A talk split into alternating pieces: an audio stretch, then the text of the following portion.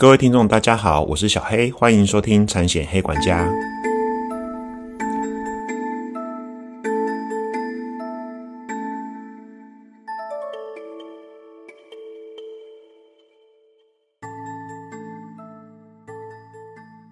产险黑管家可以透过所有通路商家收听，不管你是 iOS 系统或是 Android 系统的手机，请搜寻产险黑管家。嗨，大家好，好久不见，小黑啊，就真的，嗯，又要说很忙吗？其实有时候，嗯，对啊，是忙啊，时间安排也是很重要。那再来就是，嗯。就是有在想说，哎，今年二零二四年产险黑管家这个节目，我大概要怎么样去做经营，才会更有效、更有效率，让听众可以学到一些东西，然后我自己也可以教学相长。所以，其实我这几个月来都一直在思考，哦，比如说像多邀请一些实务上的一些前辈啊来分享啊。或者是说，哎，在其他险种部分的一些观念上的布局啊，或者是利用新闻事件，我都有在想这方面今年要怎么做，可以让听众学到更多的东西。所以啊，就花了一点时间。那我近期也在粉砖 FB 的粉砖上面公告，就是说近期有一些呃节目会新上架。那这些新上架的节目，其实我自己有一些想法。那我也觉得可以帮助到很多的听众，尤其是在那个一个活险主管的邀约，还有一个理赔公证人在雇主责任险那一部分的一些实务经验，因为这都可能发生在不管听众你是业务员，帮客户在规划，尤其是帮企业体的客户在规划一些商业性的险种，或者是说你自己本身是企业主或者是店家。我一直觉得保险契约就是定型化契约，那保险公司卖的商品，你就只有接受与否的权利。对，那一般人大概了解一些呃承保内容范围之后，他可能就会购买，就符合他的成本效益里面，他可能就会买这个商品的转嫁的风险。可是里面一些细项可能消费者不是那么的仔细，那我觉得这就是业务员的价值。那这个节目其实也开了三年了，其实我自己也下到大概三年多了哦。那呃，我很希望就是业务员在条款的解释运用在实务上发挥它的价值，就可以帮助一般社会大众可以想要把它转嫁风险转嫁出去，有效的转嫁出去，这很重要。所以业务员就要不断的提升专业，这也是我这个节目一开始三年前的初衷。OK。那讲到这里啊，有件事很好笑，跟大家分享一下。因为其实我的节目一直在粉砖或者是在节目上都说我是非盈利机构，就是个教育机构嘛。那只是想要做一些就是跟盈利没相关的事情，然后可以帮助到业界跟大家。其实我起心动念都是这样，我也不想说趁要这个节目赚大钱什么，这都不是我当初做这个节目的初衷。而且啊，其实我如果把它盈利化，不管我接了业配的广告也好，或者是说。呃，强迫自己就是可能一定要周更或者是双周更之类的，我觉得那个压力都很大。那如果这件事情我没有办法做得很愉快的话，就是在分享这些产险专资，我会觉得我会希望用一个我很认真愉快心情来学习跟分享，我觉得才会持久。如果为了一时的利益，我觉得会有些会有一点偏颇，然后也会有点走中。所以为什么之前有一些广告商找我，我并没有接受？那再来就是我目前也没有采取所谓的订阅的服务或者是线上的课程哈。不过我今年有一个比较新的想法，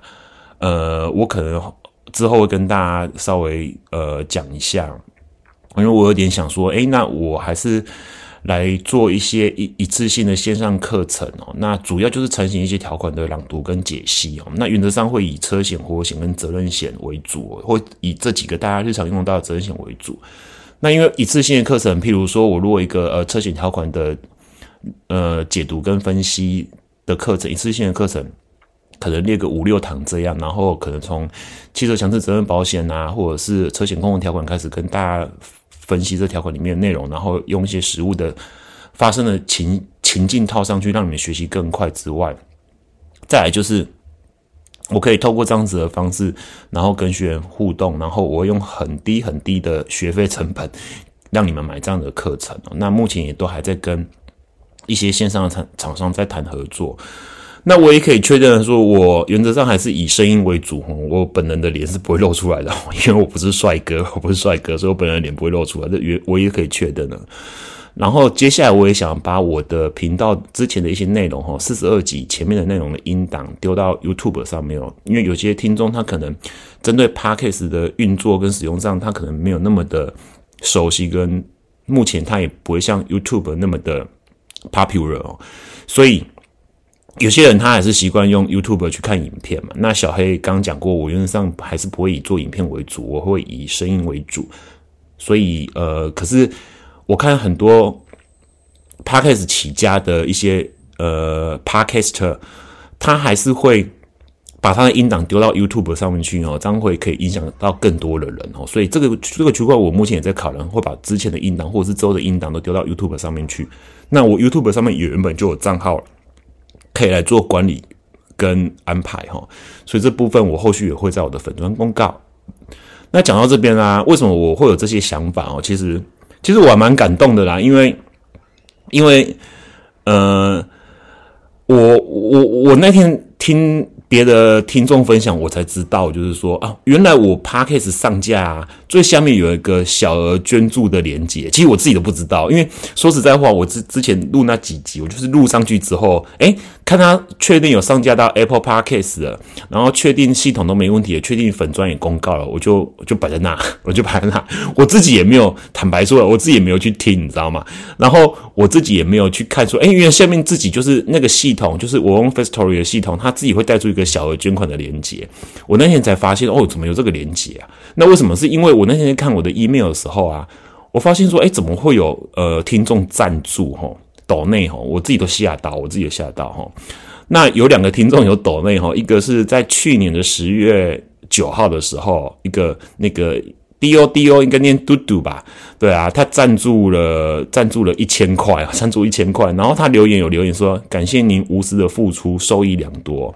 所以我很谢谢嘟嘟哦，谢谢嘟嘟。那赞助这一千块，谢谢哦，就小额赞助哦，这应该算是我这个节目的前母哦，因为它是第一笔真实的赞助金。因为我一开始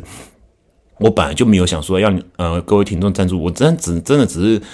由衷的想要分享我知道一些东西，帮助到大家，然后业让业界更好，这是我的起心动念哦。所以我没有并一开始并没有想要透过这个节目有任何的赚钱，那居然有。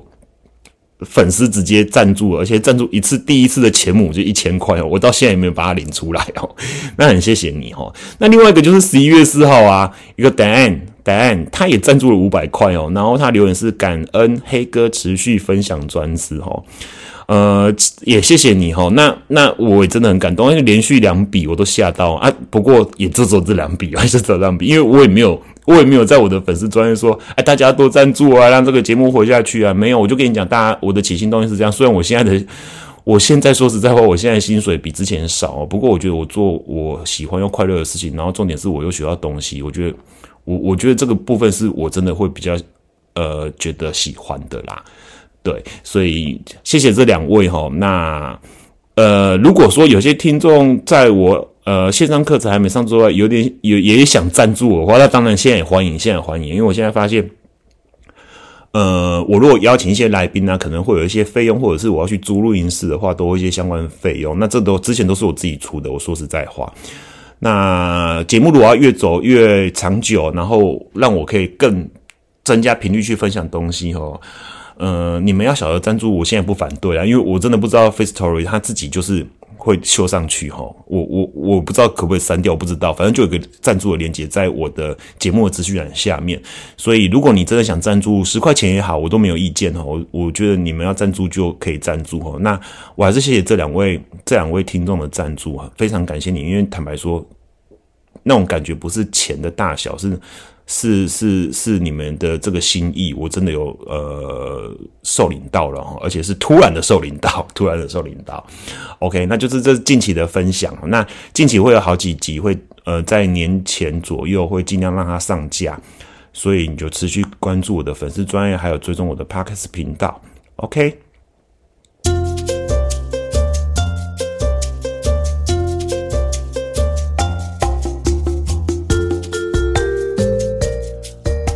那今天这一集呢，想要跟大家分享一个代客跟趴客啊趴趴车哈，代客停车就是所谓趴车的那个代客服务的一些风险转嫁。那为什么会想这个议题？就是因为呃，也有黑粉就是来信询问哦。我之前有说过，就是我有留一个雅虎的 email 的。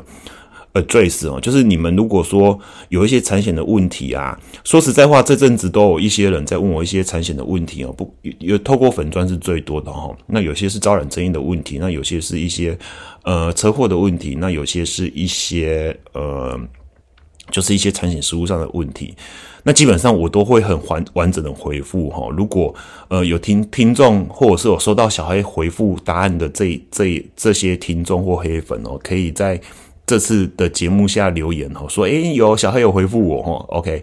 而且我回复都是很认真在回，然后经过思考去回，而加上我目前呃如果有发了我的讯息，知道我目前也在学校就读法律当中，所以我就会更加利用一些可能判决的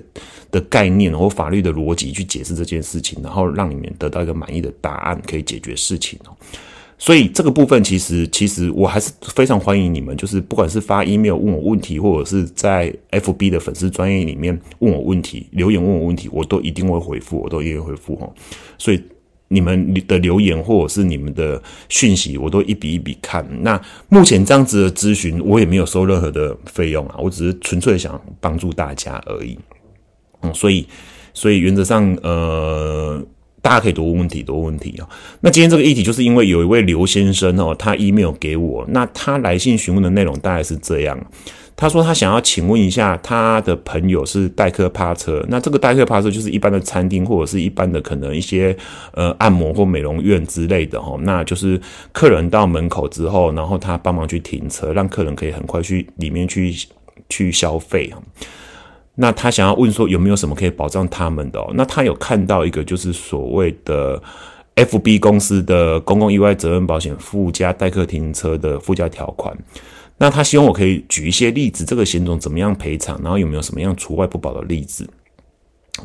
然后追加的问题就是有问说，那除了这个附加险之外啊，如果我这个我是从事这样子的业务，比如说代客帕车业务，有没有什么样的个人险可以保障他们？哦？那保障他一些就业上的风险，应该是这么讲哈。OK，那小黑有稍微看了一下，呃，相关的附加条款，应该是这么说啦。我以前在前公司的时候，其实我就有帮客户规划类似这个公共意外责任保险的附加代客停车的一些附加条款哦。因为我还是跟大家强调，公共意外险它的逻辑就是它一个比较大的承保范围，然后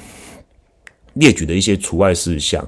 那可是它会因为每个行业的属性不一样吼，然后可能除外事项没有除外到，或者是说承保范围里面没有写的明确的话，它就会用一一些附加条款来限缩或扩张。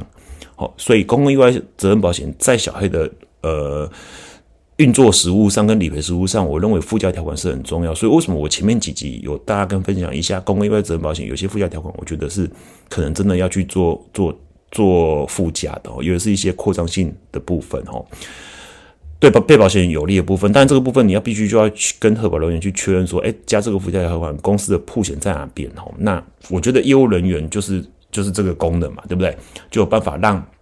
核保人员能接受这个风险是可控，而且是良值的，然后能让客户担心担心的这个风险，如果一旦真的不小心发生了，可以做适适适当的转嫁，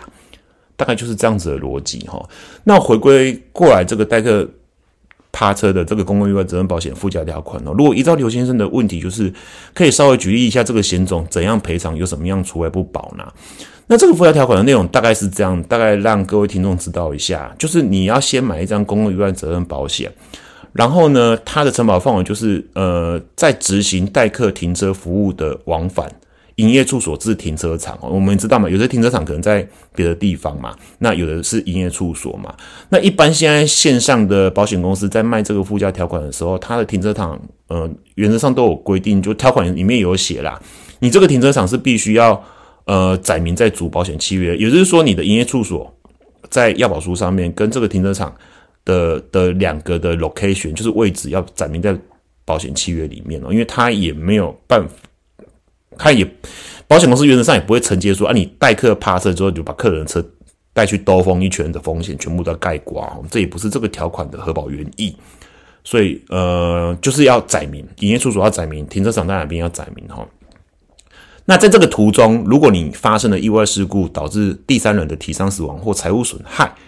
然后依法应由被保险人负赔偿责任而受赔偿请求。这个一般责任险的写法都是这样。那依法就要看依什么法，各个法都有，原则上还是以侵权行为法为主哦。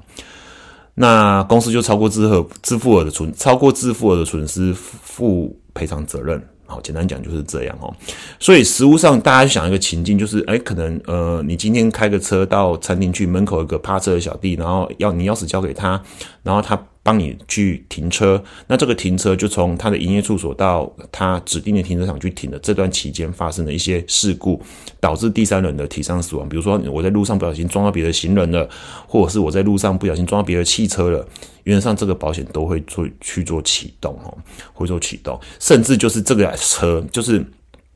代驾的这台车，哈，代趴车的这台车的车体的损失，它也是在承保范围之内哦。哦，那有些有些除外责任是不保的，除外责任不保的哦。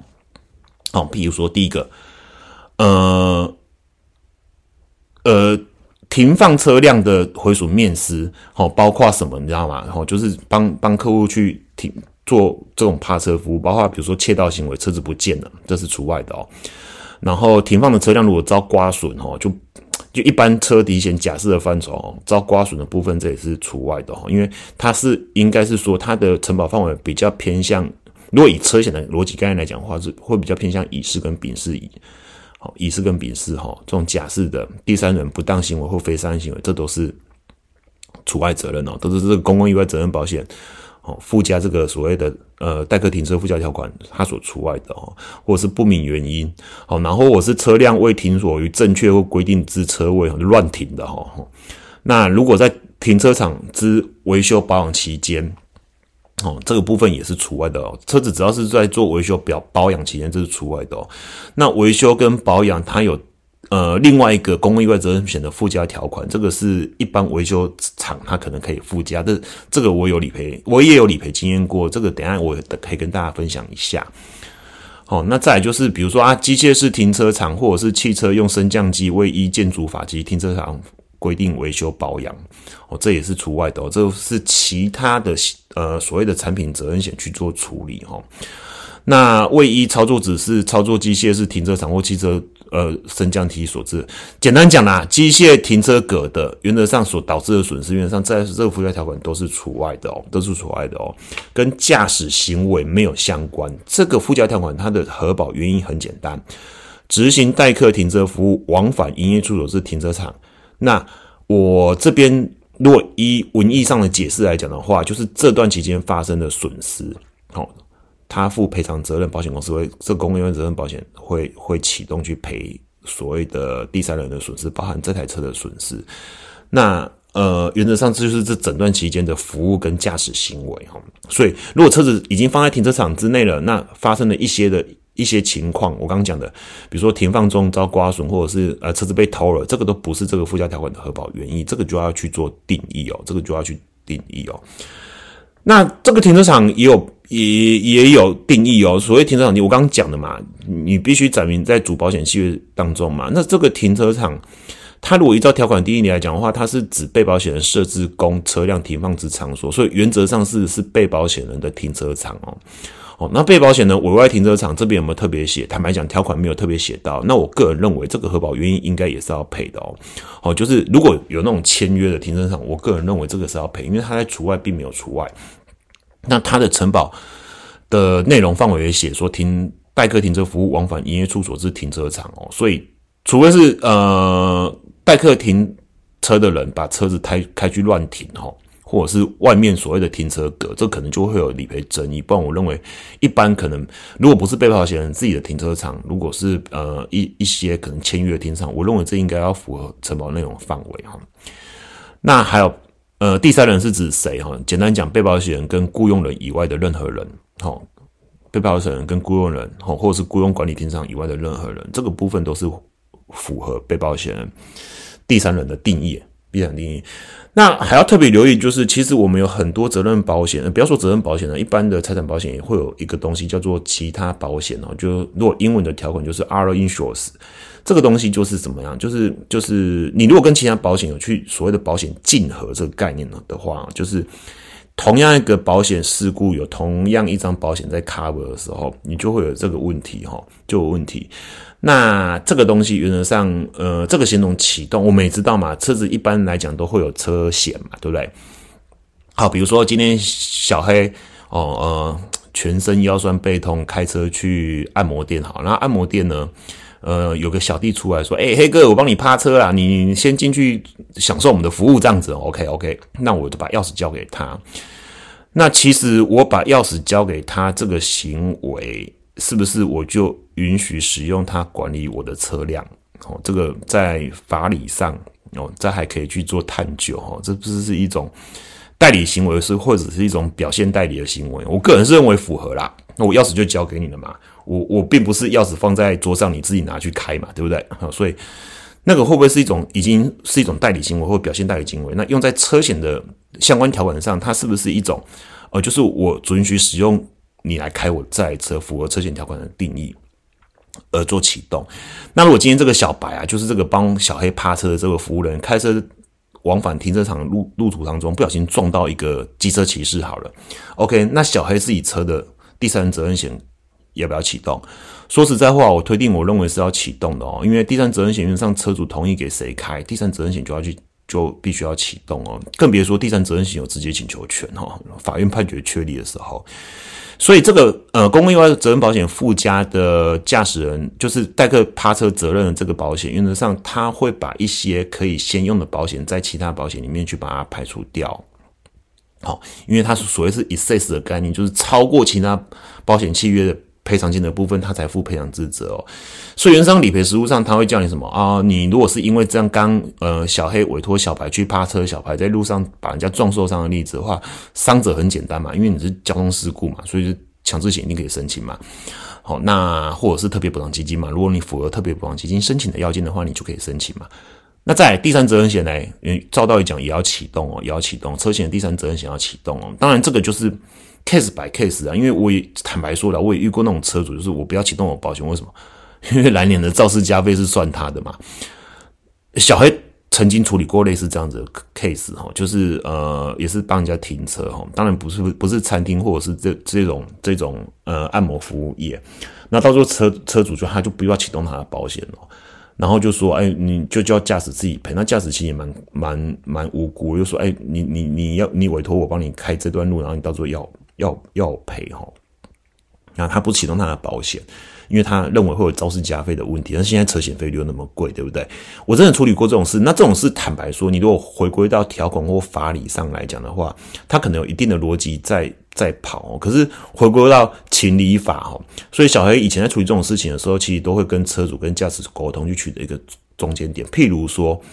车主来年的肇事加费是不是驾驶？大家可以估算一下，然后驾驶那边来做支付。比如说，我如果肇事肇事加费这三年，我可能会要被加五千好了，随便讲。好，那可是这个 case 我可能要赔三万，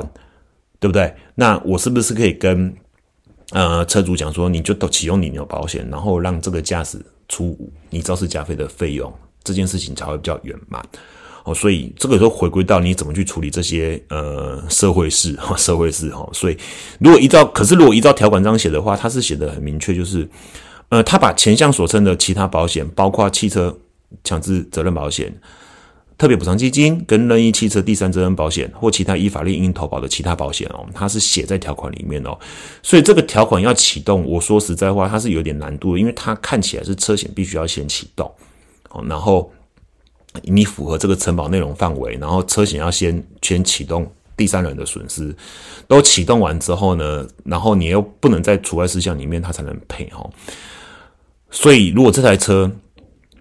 呃，如果你好，比如说你代客停车，你是趴车的人员，然后不小心把客人的车撞坏了，那这这台车自己本身的损失怎么办？他这里没有写到依法令应该投保其他险种。那这台车如果有车底险的话，其实因为刘先生问这个案子，其实我上法院去去看一些判例跟判决哈，看一些判决啦。那里面判决大概就是这样子哈，就是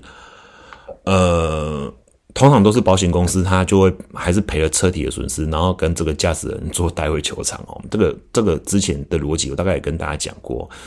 保险公司有代位求偿的权利。如果你的驾驶不是呃车体险的列名被保险或附加被保险哦，就所谓的三等应金、四等应需的人哦，原则上你如果没有加一个使用免追偿的条款的话。保险公司原则上还是赔，那赔完之后会去跟所谓的车主呃驾驶驾驶去做代位求偿。那我记得我在呃呃前几前张不知道 EP 多少，然后出前面几集哦，就是我产险管家节目前面几集有讲一个。大家可以回去听哦，就是所谓的呃车车体许可使用免追偿这个附加条款，就是我虽然有买车体险，可是这个只要我同意谁开哈，原则上车体险都会赔付。那这是一个附加条款，就它不会许使用许可免追偿嘛，就是我就不会跟非被保险人这些人去做求偿，因为我加这个附加条款，这是车体险的范畴。我记得那集好像是什么，我可以一直换男朋友吧？对对对对，我那集我我看那个下载收听量也蛮高的。那这个险种在车体险很重要。那套用到刘先生问的这个事情来讲的话，如果你今天开那台车，然后造成事故，那车体的本身损失的部分来讲的话，如果车主有买使用许可免追偿，那当然就没什么问题。可是就是都动用到车主的保险。动用到车主的保险，不管是车体险或第三责任险来讲的话，车主要不要启动，那都是车主的权利，因为保险契约他是当事人，你你。代驾的人，你并不是你代客趴车人，你并不是当事人，所以你并不能去保险公司直接申请这个保险，都要经过车主。那如果公共意外责任保险附加这个代客停车服务的负责任的附加条款，原则上我刚讲那些条件以上，它才会做启动，它才会启动。所以这个附加条款的内容大概是这样，也让刘先生知道一下。我想说。嗯，可能要花多一点时间来去做论述哦，所以我才想说，那直接用开个节目部分回复你，而不是用 email 回复你。那呃比较慢上架啊，要刘先生说声抱歉。那如果刘先生你有任何的问题，还是还是可以持续粉砖丢我，或者是用 email 来回复我。那关于这个问题来讲话，还有一些延伸性的问题哈，譬如说，嗯。他有在问到，就是说，那如果除了这个险种之外，还有没有什么样的保险可以去转嫁这样的风险哦？那小黑有稍微去了解跟查了一下，说实在话，现阶段可能没有没有这样子的风险可以转嫁，就是说代客趴车的这个人员，他去转嫁他代客趴车期间的执行业务的风险哦。那比如说，呃，线上有一个。代理驾驶的责任性，可是代理驾驶这是运用在比如说，嗯，代理代理驾驶业哦，就是比如说我喝酒，然后请代驾哦，大家要了解哈，哦，就是代理驾驶行业的被保险人哦，这个这个是呃，产险公司有这个代理驾驶责任险的的的商品跟概念，可是我相信产险公司他他卖的应该就是依据法令规定，然后向主管机关登记并代理营业什么代驾业务的业者哦。那所以现在我们线上一些酒后代驾的一些业者，应该是会投保这样子的险种。那这个就跟你一开始 email 问我说，哎，可能代客趴车是餐厅业者是餐厅，或者是说你代客趴车是是按摩院之类的是不一样的。可是我觉得这个东西也可以跟你可以可以请你们公司跟保险公司查证一下哈。哦，你。因为你你，我觉得刘先生也也也很也很棒我去想说，哎，我如果要做这个工作，我要怎么去转嫁我工作上的风险哦？这个 OK。可是目前公共意外责任保险，我刚刚讲的那个附加条款的承保内容范围跟该注意的事项，我刚刚前面也大家分析，让你知道，也让各位听众知道。可是公共意外责任保险最终主保险契约还是店家跟老板决定要不要买。当然，有些行业是呃地方政府规定多少平数以上，或者是什么特殊行业。都必须要去投保的哦。那要不要附加这个？因为附加这个附加条款有两个问题，一个问题就是保费一定会增加哦。第二个问题是保险公司也不一定会卖给你哦。所以你比较难去主动想说这个风险要怎么主价转嫁去做积极的风险转嫁的动作，都要看老板、看公司或者看保险公司。那我刚刚讲的代理驾驶责任险这个部分的逻辑大概是这样，所以。目前，如果你说你自己想要买一张去转嫁这样的风险，我目前在产险的商品上我是没有看到类似这样子的风险哈，所以原则上这个部分目前可能是无解的。当然，如果其他听众针对这一块有研究的，也可以反馈给小黑。我我相我之前有跟大家讲过，我开这个节目其实就是希望大家教学相相长哦。小黑也没有特别厉害，呃，我我只是比较好学而已哈。那如果有一些呃产业产业的一些先进啊。哎，关于这样子的行业可以转怎么转嫁风险，也可以分享给小黑哈。那就我所知，最有可能完整、比较完整转嫁的，